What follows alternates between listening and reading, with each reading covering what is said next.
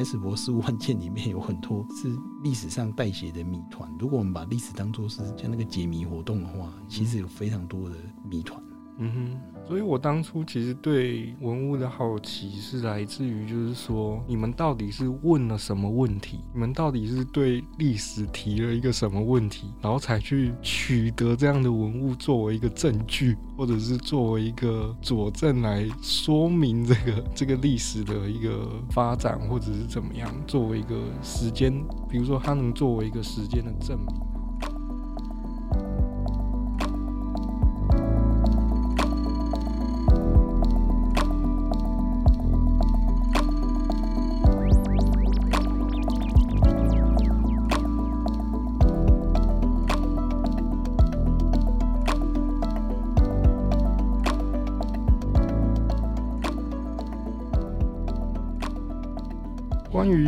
时间篇，其实因为我是同步在看这两本书，我原先以为我应该会对人间篇比较有兴趣，我会觉得说，诶，我是社会学的啊，我应该是比较关注人呐，会好像会对人间篇这个比较感兴趣这样。但没想到时间篇这个，它好像有一个所谓的，对我来说有一种时间的结构或者是什么，它对我来说反而更吸引我。其实我第一个注意到的就是那个牛铃。其实我对牛铃不感兴趣，但我对牛车感兴趣。嗯，因为我小时候那个我的外公家这样子，他就有一个造景，他是一个，因为我外公蛮喜欢日本的东西，所以他的庭园都是装设成那种日本的造景这样子。就是会有一些，比如说那些不知道从哪边神社那个搬回来的那种东西啊，或者是什么，他常常会去外面偷搬石头啊，比如说河床的那种大石头什么，然后把它弄回来做成，比如说盆栽啊或者是什么的，他常常做。然后他就有一个我外公家那边的，比如说我舅舅他们他们的照片，小时候的照片什么，他一定会在那个牛车前面拍照，所以那个是我很有印象的，就是小时候可能我妈妈或者是我姐姐他们可能。嗯，抱着我啊，在那边玩什么，有时候会被记录下来，被拍下来。通常我们的背景都有那个牛车的那个车轮。它原本那边应该是一棵树了，然后它是一个围成一个，就是帮那个树做一个那个围栏这样子。然后后来就改成，就是它原来那边是一个铁树，就是它有一个铁树开花的那个样子。后来那个铁树没有了，就又换成了一个那个牛车的那个车轮。对啊，然后我还特别，嗯，你那个车轮是像清代那种板轮很大的那一种车轮，还是一般现在战后比较常看到那种没有那么大的那种？你知道有一种车轮很大是木头做的，像一个大圆饼。这应该不是，就是它外面应该还是像里面书里面谈到，就是它外面有一个铁圈的那个。哦，那个就是战后。哦，那个就是战后的。我还有那个战后的比较多，我还有带那个照片，老师要不要看一下？我，那个跟我们这个很像啊，哦，很像吗？书上一百零七，对啊，我就是看到我才想起来啊。对，我想说，哎、欸，这个照片就是小时候，就是我们只要在外公家，几乎拍照的选点就是就是这个景点。对我们来说，应该那个牛车是他原来有一台牛车吗？还是就是只是一个装饰而已？对，我后来还回去问我妈说：“诶，那个原本外公家是不是早期就有牛车这样子拆下来？”结果我妈说不是，我妈说因为我外公是做木工的，所以他不完全是耕田。然后我阿昼又是怎么讲？像里面书里面有谈到那个，不过是在人间篇那边谈到，就是呃，我们客家话说“闷师”就是问事的人，哦，就是他比较是属于那种会帮人家看风水，有点像是里农的，就是不是农农业的。对，但是其实还是佃农，就是还是有帮人家耕作，哦，只是说他们可能比如说是那种耕作班啊，或者是什么，然后被叫去工作这样子，嗯、但是不。完全是在做这个，所以家里没有牛车。对，但是我自己的阿公家就有，但是现在就不知道哪去了。对，这个是我自己很有印象的啦。主要是因为我们小学的时候那个园游会，不知道为什么，就是有一次的园游会，它就有一个牛车的游街还是绕境的活动这样子。因为我们小时候那时候其实已经没有什么看过水牛了，或者是说水牛在路上走这件事情，对我们来说已经。已经是 真的，就是完全是历史，完全没有看过。但是那时候就办了一个，但是那那个牛车已经怎么讲，已经被打扮的太太过花车的样子了。那个牛的身上可能还绑了彩带啊，装饰耶。对对对对对，绑了彩带这样子变成是一种游街的这种形式。但其实后来我我问我爸，他们都说，其实小时候他们就是放牛那些是再正常不过的事，因为家里就有牛栏，就是就有养两头水牛这样子，然后就是放学回来啊，或者是什么一定会帮忙，就是喂牛啊、放牛啊什么的，这些是很正常的事情。然后我其实比较好奇的是，像这种文物，比如说不管是博物馆收藏，还是民间他们自己可能会有留这样子的牛车的相关的东西，这个时间其实它会被召唤回来，可是它已经很难有那个当时的那种生活的那种体验感。这个是不是就是要靠比如说展览的一些文字啊，或者是方面去补充它？其实以台湾的农业文化而言，就像牛车或牛，它其实是一个很重要的东西。嗯，因为博物馆当时候会收藏这个，其实是有它特殊脉络。嗯，然后但是它确实像你说，很容易变成是一种怀旧风的造景。嗯哼，那所以我们在收藏的时候，我们必须要让它有脉络化。嗯哼，然后知道为什么我们要收这个。像比如说，我们馆藏有。一个很那种很大的板轮牛车，那个其实是清代很常在文献里面出现的这样子的牛车，然后可能不同的时代，比如说日本时代可能有怎么样的牛车，然后到战后也还是延续有，甚至牛车还会要有像我们现在有车牌一样。的，嗯，它其实都是代表了不同时代的对牛还有牛车或是相关的农具，它其实是有它不同的形式，甚至可能不同时代，日本时代战后可能会有不同的管理方式。嗯，甚至还有一些电影广告说不可以随便宰杀耕牛，对，因为它是一个很重要的劳动力、交通工具或者是耕作的工具，所以它是很重要的。那这个其实一直到六七零年代都有，所以确实像你说的，在展示的过程中，怎么把这种消失的、已经没有现代人，大概七零年代以后出生，像我六七年代有出生，嗯，可能已经不知道。什么牛车或牛的对台湾农业史上重要意义不知道的人，嗯，你怎么让他知道他其实过去是一个很重要的东西？就必须要像你透过不同的展示手法，或者像你说的在文物上的说明，或是让他在脉络上要让他说明。如果我们要设一个农业史相关的展览的话，是它是一个很重要物件。但是你必须要让他知道，说我们不是像现在把它当做装饰。嗯哼，那装饰它可能也是在最后，我们可以做一个，它其实它已经脱离脉络，所以它被转化成一种怀念、勾叉情怀、古早生活这一种概念。对。但是我们不要让他知道，说在你说的以前的古早生活是多古早。嗯哼。我们让他知道，其实古早不是只有战后初期那个才叫古早，嗯，可能可以延伸到清代、荷兰时代开始有。那甚至牛，其实在台湾史上意义也很大。嗯，其实我很喜欢用语言去说明这件事情。像台湾在整个清代的时候，它其实没有马是很少的。嗯，台湾的气候不适合养马，可牛很容易，所以牛，所以很多达官贵人还是坐牛车，或者是用牛车来代步。所以台语有一句很有意义的地方，我们叫路马路那个路。嗯哼，你看中文华语叫做马路，嗯哼，台语叫车路卡路。哦，因为牛车路。嗯哼，所以其实这个就代表了很大的整个台湾史上牛对台湾史的重要意义。嗯，它的语境啊，对对对，其实语言史的背后，它其实可以看出来。我们现在虽然已经没有用牛车了，但是那个车这个概念，只是我们把它以前叫是牛车路，现在变成是桥楼，是汽车路。对对对对，但实际上它还是最原始的根源其实是牛车。所以你从这个发现，哎，原来牛车其实是一个很重要的交通工具。嗯，它不只是召唤某种怀旧的灵魂而已。因为其实牛车这个物件其实应该还算是常见，因为我常常在一些比如说农家菜的一些餐厅，就会看到他们的装饰上面，就是可能他就会挂一个牛车的车轮在墙上啊，或者甚至是那时候牛身上带的那些礼具啊，或者是什么的。那些其实他就是像我说，他有点是怀旧风。对，因为他大概七零年代以前，整个牛或牛车这样子的文化还都存在。嗯，那你这样逆推回去，那些人可能就是大概五十岁到六七十岁以上的人都可能都还有兴趣。那时候那一这个流九零年代开始流行这种东西的话，你再回去逆推回去，那个客群其实还蛮广的。嗯哼。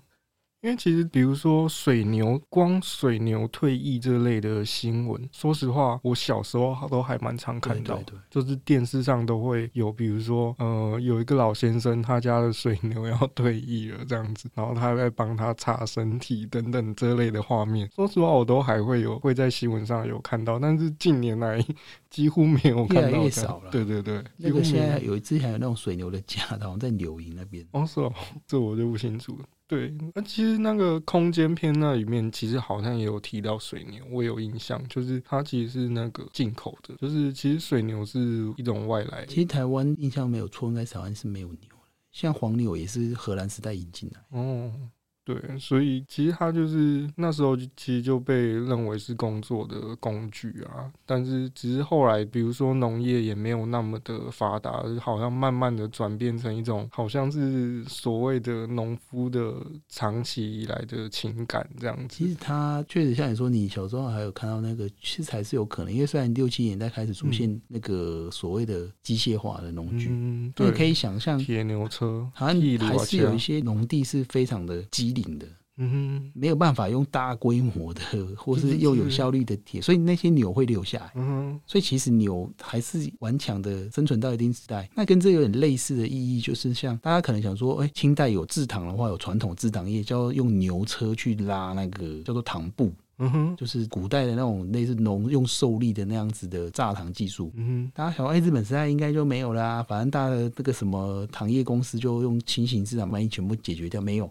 在台南大内，我们馆有收藏一批那种，就是一些大内的一些账簿，一些相关的资料，发现这样子的大内的这种行业的这种一些传统的清代的那样子的经营方式，还是顽强的在日本时代居存活。哦，为什么呢？因为我后来事后想想，它可能是因为它的某些原因，它可能在大内，它比较靠山区的地方，那些地方的农作的关系，它可能没有办法像我们在嘉南平原这个大规模的。去被。资本家去收，其他可能是就是我说的，这在前近代跟现代之间都会有一些很奇怪的夹缝。嗯、其实牛或 牛车有些会残存的顽强到九零年代，嗯，也是有可能的。因为我还有很有印象的是那个石磨，早期应该也是透过牛去、那个，对，它就是榨蔗糖啊，或是油啊，嗯、像北港的那种花生油或什么油制糖也是用这个。嗯、还有是像我们刚才提到那个骑牛车，有很多是有载运货物的功能。嗯、其实大家如果知道，他一九三五年吕和罗有一个小说叫《牛车》，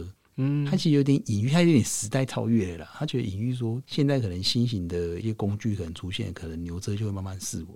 嗯其实有点在强调那个所谓前近代跟近代的转换的过程，嗯哼，但其实它有点超越时代啊，应该没有那么夸张。那我其实我个人对牛车还蛮有某种情感的，嗯，因为其实我之前年轻的时候就有研，因为我们大家都会研究那个整个口述历史嘛，就家族口述历史，我就去问长辈，才发现原来我的外公是云林人，然后他战后出席到三峡，然后后来要到三重去做，他说说，我问他说，他刚来做什么工作？因为也没有农地啊，嗯，就说塞五掐哦。所以其实，在整个一，他在一九四五年以后，就是整个战后，他才到北部的。所以其实整个一九五零年代，这些还蛮就是那种牛车。啊我在猜，他去三峡应该是在煤矿那种，或者货物之类的。哦，那时候也是用，那时候也是用牛车，而不是用那个，比如说那种所谓的铁轨的那种运输。可能有，但是可能有些地方它可能运到哪些地方还是需要一些牛车。我是我猜测的，因为我不确定，它可能也有在别的货物。嗯哼，对。但是这个意思就是说，其实牛车一直到战后还都是一个蛮重要的东西。嗯，这个它就变成我小时候的那个园游会的那个游街的印象这样子，因为它游完街还有来操场绕一圈这样子。所以他有大了一坨便在操场上。我一九九四年的九五年的时候，我有一个社团有一个活动，我们到上化有牛墟哦，然后其实已经没有人在做什么牛的买，因为牛墟是一个牛只买卖的市场。就他说：“哎，你这种逮把羊啊，逮把手没有看过牛长什么样，就特地叼了几头牛过来，然后告诉我们怎么去看那个牛是不是健康怎么样，因为他牛的牙齿什么，就是他们牛墟买卖牛都会有一套的试牛术。”哦，这个也是长见识啊！那那九五年还有这样子的东西，只是他们有点点半观光化嘛，怎样反正已经没有什么太实质上的用途。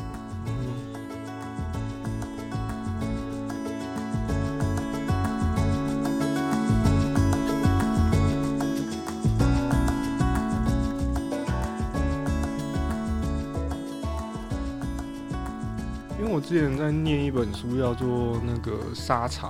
它其实在讲那个就是汕头如何对到台湾的那个故事。对对对对，他其实在讲说，对，他其实才讲说那个沙茶这个，他要怎么去扭转台湾的那个不吃牛的、这个哦。对，台湾人以前不吃牛肉，对，像我我现在是吃素了啦，但是以前吃荤的时候，嗯、小时候我一直到 我也吃大学之前，父母就会跟我讲说不能吃牛肉。嗯其实台湾的，其实台湾还蛮多人，虽然有吃肉，但他们不吃牛肉。嗯哼。然后我后来去推测了一下，因为我爸爸那边其实是已经是离农一百快一百多年，他们就是因为我有去查了我们的那个日本时代的户籍资料，嗯、我曾祖父时代开始就已经不是农夫了。哦。所以其实我爸爸那边反而比较没有什么亲戚。是我妈妈，所以我后来推测，我外公那边是因为他是云林的农夫，嗯，然后他后来又是牛车的那个，所以我觉得他牛是他们很重要的生财工具跟好伙伴，所以不能随便宰杀牛肉。其实我看过一个电影，战后有一个宣传片，嗯哼，不可随意宰杀耕牛，哦，但是他其他牛有没有肉牛有没有 吃那是另外一件事，但是耕牛不可以宰杀。是那时候很深的印象就是说他要扭转这个对。他其实他的那时候台湾人不吃牛肉这件事情，但是沙茶 要配牛肉这件事情，他要把这件事情做一个，就是沙茶然后配牛肉吃这样。对，他要把这个 东西做一个结合，这样这是那时候研究。对，这时候那时候看有点意思的地方。对，再来就是就是觉得也是我自己小时候的印象，就是那个菊英牌脚踏车。嗯嗯。对，但是其实这个我觉得大部分的乡下的小孩子应该都还是会有。印象，其实我们在乡下常常看到老人家骑的那个脚踏车，就是前面有一个那个头灯的那个脚踏车，那其实还算蛮常见，只是我们没有去考究它是那是什么牌子的，或者是它的那个所谓的呃书里面提到什么前叉啊，它的比如说它的后架啊，那个后的车架是怎么样，那个我们就没有去比较考究这样子。因为脚踏车其实是从日本时代开就开始有引进的嘛，那其实一开始当然有些是。进口的，但是其实慢慢的，台湾人可以测出来，应该是有些是台湾人开的，在开的那些脚踏车行，就是开始制作脚踏车。嗯，像我之前有做的研究，是有一个叫陆继颖先生，他一九一六年出生的，他从一九三三年开始写日记，他一九三八年的时候左右开始，他开始去工作，他父亲帮他买了一台脚踏车，叫乾隆号脚踏车。嗯哼，一台你知道多少钱？四十二元。嗯，那他那时候薪水多少钱？二十八。哇，买不起，对不对？爸爸赞助，那等于他一个半月薪水。嗯，他像是一个最低阶的类似准公务员，因为他还不是正式的公务员，所以你可以推测他大概像现在机车一样的价钱。因为我那时候我家里的那个脚踏车啊，我有印象有一个是我阿妈常常跟我讲，就是它是嫁妆配过来的。对，它其实是一个，就好像现在有的人会结婚诶送车啊，会有。当做嫁妆、家具、车子什么都有。它其实日本时代以后，它可能就是一个可以变成是一个嗯重要的礼品，对可能性没错。那其实这些脚踏车，就你看在书上有提到，我们其实脚踏车我后来才知道，分很多种。嗯，像它我们书上提的那个，大概有点像是五车了，就是可以载货的。嗯，它其实有一种是文车，就是上下班通勤用，嗯、或是熟女在骑车，或是上班族在用的脚踏车。然后还有文武车，就是双车都有。嗯哼。然后其实它很长一段时间其实是被管制的，它需要车牌。嗯哼。我们现在骑脚踏车，你就买了就骑了，不像机车还要车牌。以前是到战后初期还都一直有这种管制，意思就是说，其实脚踏车从日本时代到战后。段时间，其实它是一个应该要被管制的交通工具。嗯哼，其实我觉得我们可以从不同的角度去看。那现在已经没有人要去管制脚踏车了啊。对，现在都是到处都是 U bike。对，然后其实脚踏车现在从以前的通勤载货。像刚才提到牛车一样，它有不同的功能。像、嗯、现在的脚踏车变成是一种休闲，对。但其实台湾的脚踏车的变化其实有点不太一样。像如果你像像荷兰或什么，它已经把脚踏车当成是一个很绿色环保的日本交通工具。日本也是一样。像这个有大的差别，像以日本为例，因为台湾战后脱离日本殖民统治，我个人觉得有一个很大的差异。因为台湾后来接受了整个美国的，虽然日本也是被美国占领过，但是台湾整个就接受美元的那一套大公路的体系，然后所以没有就车子不是给脚踏车的，就是那种大公路的体系，然后铁路也不发达了。像日本的话，它有非常多的电车的营运，就是那个整个非常火车非常发达。嗯、那站跟站之间怎么办？就是有些小站跟你家之间骑脚踏车，嗯哼，所以日本人骑脚踏车非常多。对，这个台湾就没有，因为台湾全部就被开车，他、啊、没钱的人就。不是骑脚踏车，开始台湾可能经济起飞了，就我都买，就是摩托车。对，台湾的速度又一样快，又跟汽车一样快，那价钱差十倍，真的。那当然，我就骑摩托车，实在跟你骑脚踏车。真的，这个其实我自己到台北念书的时候，其实我很不习惯那个公共运输的那个。你这刚好完全跟我颠倒，因为我是台新北市三重的人，嗯、以前叫台北县的。我到三十岁之前，我都在台北生活。嗯，我就非常习惯，就是以前是公车，然后到后来就是有捷运了。九零年代还有捷运，九八年以后有，我很印象很深刻。九八年以后开始有整个木栅跟淡水线，然后后来越来越多，所以你就会捷运加公车，嗯，是非常习惯的事情。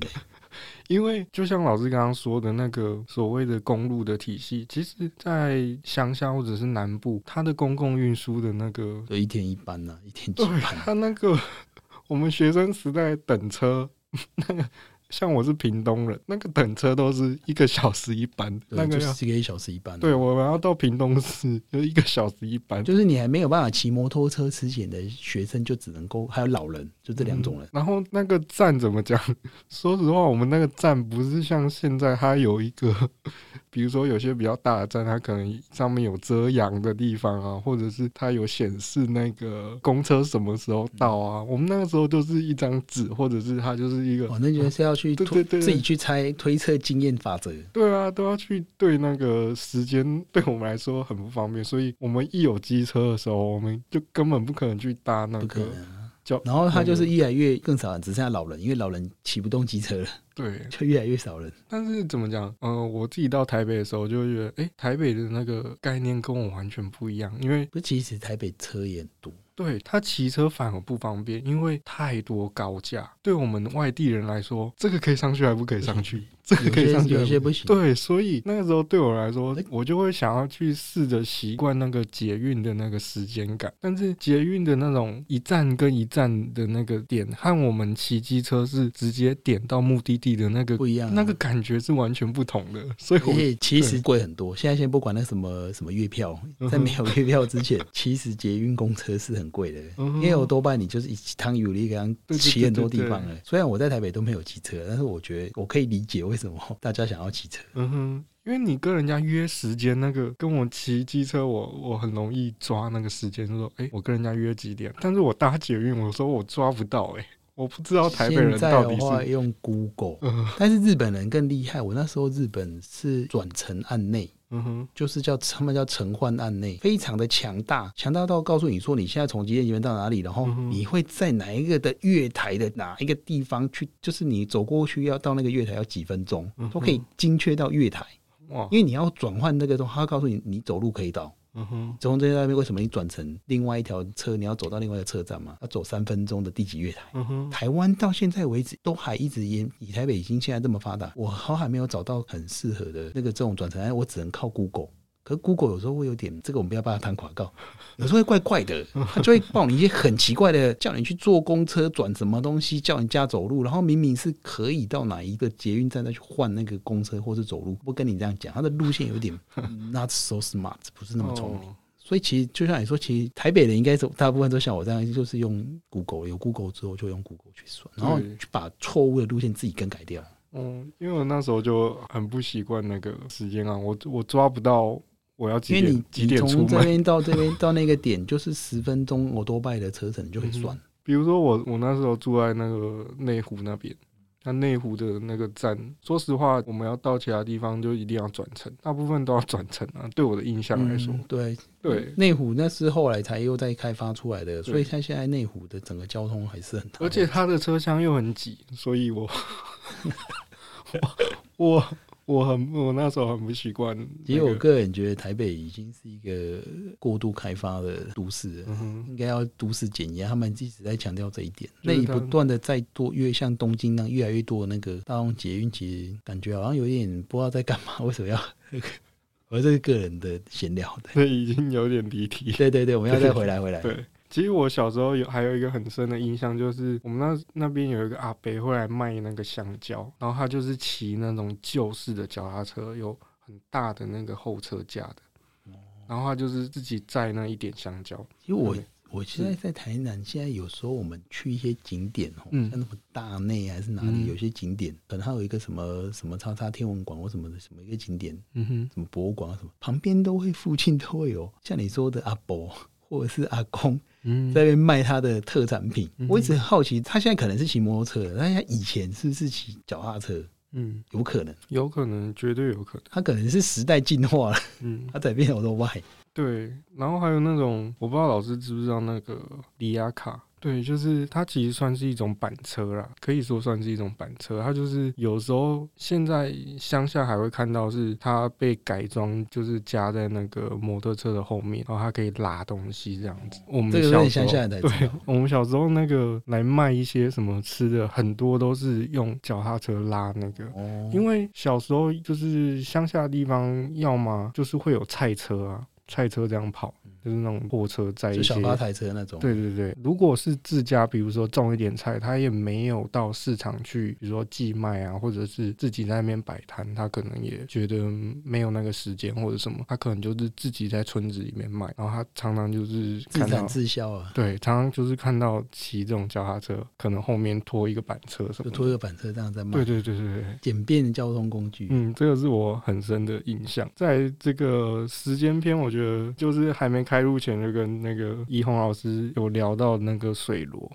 印象就是我们大学也念那个水螺响起啊，对，主要是怎么讲？可能那时候妇科的理论也流行这样子，对，就变成说这种对于时间的这个研究，在我那个时候看是觉得很炫啊，因为他所谓的那个国际标准时间跟所谓那时候还是所谓日出而作，日落而息，对的那种时间观是完全两个体系，所以我觉得很习惯的。把这个耸动的，就是它几乎是一个现代时间取代了所谓的传统作息的一个很好的一个研究的示范。对我来说是这样子。那老师怎么看？比如说像那个前面一开始就谈到，比如说，其实我在看这些文物的时候，说实话，其实跟老师前面续写到，其实他就是很关注所谓的日常生活的历史，或者是说这些文物，它就。不像那个所谓的什么帝王将相，它都是很日常化、很大众化。说实话，就算大家没有看过这个文物的样子，好像也离我们自身不远，这样子都可以去想象，或者是去感受到，哎，这是自己身边周围可能曾经存在的文物，这样子就是还蛮有意思的地方。其实我发现，我因为我是念传统历史学出身，嗯、我们对文字、历史史料解读很厉害。那、嗯、我到博物馆，我每次都跟大家讲，我受到很大冲击。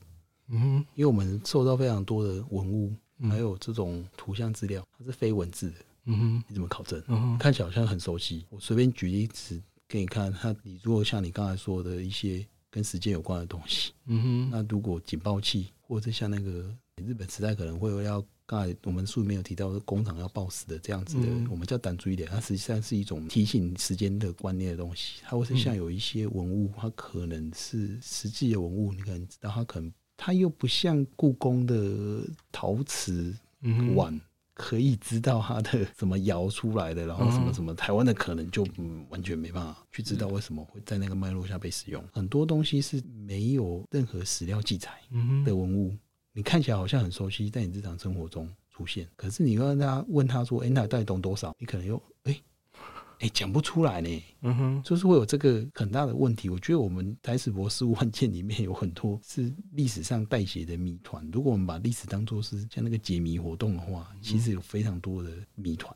嗯哼，所以我当初其实对文物的好奇是来自于，就是说你们到底是问了什么问题？你们到底是对历史提了一个什么问题，然后才去取得这样的文物作为一个证据，或者是作为一个佐证来说明这个这个历史的一个发展，或者是怎么样，作为一个时间，比如说它能作为一个时间的证明。好了，我所以我对文物的好奇就是说，诶。你们是被动的收取到这些文物，但是你们要怎么样去提一个问题，对这个文物提一个问题，让它的意义被浮现出来，这样子。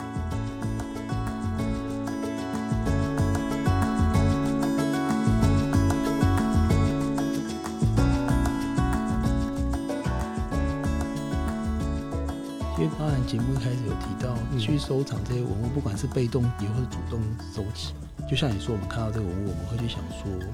它到底在对台湾史上，他的这个东西，假如他是一个工艺的作品啊，我们会想他在那个工艺史上的形制，或者他在那个整个工艺的历史上，他没设出意义。我们不一定会纯就美学上，美学是其中一个，嗯，因为美术史的研究者会是另外一套说法。我会跟他说，哎，这个东西其实它可能在台湾的工艺史上发展有意义，或是对台湾人的某个时代的某些生活物件很重要的佐证，嗯，那可能它就有意义。我们不是说谁谁来我们就收，什么东西来我们就收，但是确实这个是一个过程，因为其实我们会，我觉得在收集东西，不管主动收集过程中，人跟所谓的人是指好几种人，一种是看的人、使用的人、观看的人，跟我们研究的人，跟物件之间，其实它有个对话关系。我们会想要去了解那物背后的故事，它可能又牵扯到其他的社会史意义上的故事。那我们要去想，它到底是意义在哪里，才决定我们要不要收。嗯哼，那这个过程其实是一个论辩的过程，有时候是你本来不知道，嗯哼，有时候其实长官一直跟我们讲说，但是现在才问的啦，因为这十几年后才问。那在刚开始十几年前的时候，你怎么知道哪些东西是应该收的，不应该收的？你可能会去有一个论辩，所以在那个十几二十年的过程中，我们就是论辩，我们会去调整，然后有些就会慢慢的累积出一套想法，说，哎，这个对台湾的台湾历史博物馆收藏这个保存台湾人类的台湾人的文明。的演进，或是历史的眼镜，族群的互动或什么有特殊意义，嗯哼，我们才决定要收。啊，这个其实是大家要论辩的过程，而且时间不一样，就会有叫时间的不一样。其实，在这个整个收藏史的过程，也会有不同的标准，可能会有一些调整、转换，所以才会出现的收藏方向慢慢的聚会。但是，我们大目标是对，就是台湾的历史、民俗、文化的东西，这个是大方向。具体现在来说要收什么。这个其实是论辩的过程，哦，就是也是有血流成河的，对，也是有血流成河的部分嘛。呃，评估人跟委员跟整个甚至收藏者之间整个的对话，我们不要讲了像血流成河，这是一个很有时候是很温和的，有时候是很激烈讨论的，因为有时候就说，哎，这边是不是有点不是内幕啦，就是想说。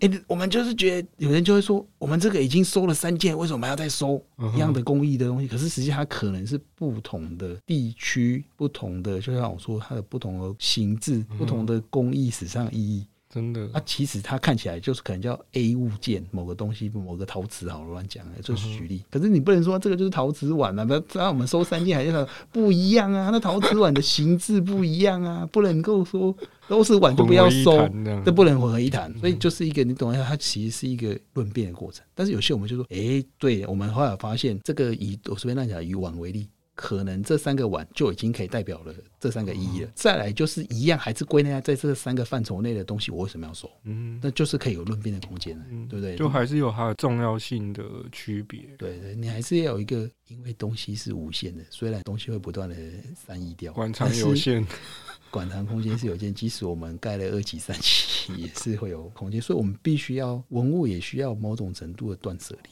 嗯哼，就是在进来的时候，因为其实我们大家要跟大家讲，我们现在都为什么我会不管是购藏或是捐赠，台湾其实是有一个整个国有财产法的，它其实进来变成文物之后，要把它解除文物身份，其实不是很容易的哦。所以解除文物身份之后，它还是要有一个去处哦，不是像一般的财产哦。所以其实这个要跟大家说明一下，所以我们对于要不要入场变成文物这件事情，很谨慎。我们博物馆是很谨慎的，这个要跟大家说明一下。所以你们盘点也会很。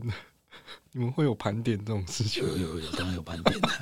你们盘点图书都要踩点的，这财产不用盘点吗？哦，哇，你们这个盘点起来会疯。因为我其实可以这边再补充说明，因为我以前当然是文物评估者做过，但是我后来有当在典藏组当过主管嘛，所以我知道他们整套会从我们确定入场之后，嗯，到去取件、捐赠同意书、确认权利义务关系之后，进来之后我们要帮他做。身体健康检查是要整套的清洁它，发现它有没有坏掉。嗯哼，你说可能东西破掉了，是不是重伤害要赶快救？我们会做记录，会做简单的先简易的修复，再评估，会再评估报告说这个可能有需要修复。然后我们会整套的这个全身健康检查完之后，我们才会还会再帮他说，哎，你这个是不是要用什么样的保护材？无酸纸盒，用什么方式去把它加固它、保存它？放进来，我们需要让文物可以，既然已经是文物了，经过严格审查、严谨的审查之后，变成文物之后，它整个如何作为台湾人的历史文明的象征，好了，可以被更长久的保存下来。嗯，所以整套保存，就像你刚才说的管理，甚至到它修复到展示，展示也要布展。嗯，它我们也还是要检视它适不适合展示，或是是不是。所以，我们其实是不只是那个收藏它的历史故事而已，嗯、是它的整的整套 SOP 物质，还有数位化，还有三 D，整个各种不同的多元应用，我们都会把它设想在里面。嗯、所以，其实我们的这系列里面，其实我们都有把我们那个相关的数位图档的放在一个特别的。典藏的网站里面有，我们典藏网里面其实有一个专业是在讲我们这一系列的文物的比较更多的数位化的细节。的图像。其实我看后面的介绍也有，就是里面作者群也有是专门负责所谓数位典藏，所以他们会做文物修复的一些检测、材质检测。所以我们其实博物馆的这一本书的特色在于是针对那个物。本身的故事之外，我们还要去可以从科学检测角度去分析那个物件更多不一样的细节。对，里面有点像侦探一样，刑事鉴识员。对，里面其实有谈到很多完全没有看过的仪器，或者是名仪器的名称这样子。其实我也很多也不是很懂，哦、也是。当然，它通常会有我们主要分几种做法，一种是破坏性的，破坏性的话检测，其实我们除非不得已、非必要，不会去做这件事情。嗯、那破坏性检测有一些是刚好它可能木材、神像或是一些木质的一些物件，它刚好掉屑屑下来。嗯哼，我们可以拿来检测。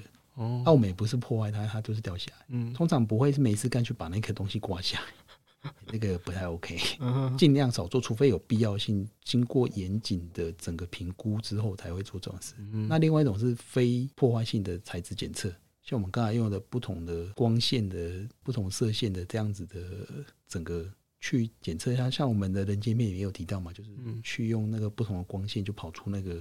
有一个木签，它有不同的字，嗯，没错，就可以判读更多。那像那个可能有些是还好，蛮常见，可能要用显微镜或什么去放大去看，我们就可以看到里面有一些它的材质的情况。嗯哼，那其实我们博物馆的那个诶、欸、文物修复或者检测点，其实还蛮高度专业。嗯哼，因为其实我有看到，比如说像前面提到的牛铃，里面就有提到说，博物馆各式各样的牛铃都有，不管是整串的啦，还是单个的啦，各种样式的都有。然后还有前面提到那个文物的保护，像那个太阳饼。对，太阳饼那个文物的保护里面也有详细的说明。对，它其实那一个其实是我们的一个文物修复师他的研究之一啊。他就说，大家知道太阳花学运的那个太阳饼，那个很重要。那个东西是不是也是一个历史的见证？你现在可能大家都知道有那个那东西在在我们博物馆。嗯哼，那你一百年后怎么证明有这件事情？你不能随便拿一个别的太阳饼来啊！你当然要拿原来的太阳饼啊！你不要骗我说拿别的啊！那这个太阳饼食物怎么保存？这个是对博物馆的修复保存专业是很大的挑战，所以你要想办法让它保存。像说我们刚才用了非常多的类似绝氧的方式去处理它。其实这个不是个例啊，其实大家应该知道，那个一次大战的时候有一个他寄给他面包，叫 Chester 面包，他就寄一个面包给他的弟弟。就他弟弟什么也没收到，反正后来他就是后来辗转过了几年，然后战争结束，他终于拿到那个，他就再把那个面包捐给博物馆。嗯、博物馆想办法去收藏那个面包，那个、嗯、那个是食物也很难收藏，他想办法收藏。哇，这个所以其实是很有意思。可是我们知道案例说，哦，原来食物不是博物馆的主要典藏，没办法，这个很危险。嗯、但是有些特殊食物，我们还是要想办法把它典藏下来。嗯哼，对，所以其实博物馆其实是一个蛮高度专业的。组织啊，嗯、那陈伟霆的鞋子有收吗？没有，没有。那 iPad 要不要收？那台 iPad 你知道用夹角拖弄出来 iPad。可是你现在，你现在图像什么东西很好找哦。我我我不敢跟你保证一百年后找不找得到哦。嗯、我其实还蛮担心，现在整个用手机时代以后的。以后的历史学怎么也就没办法研究了。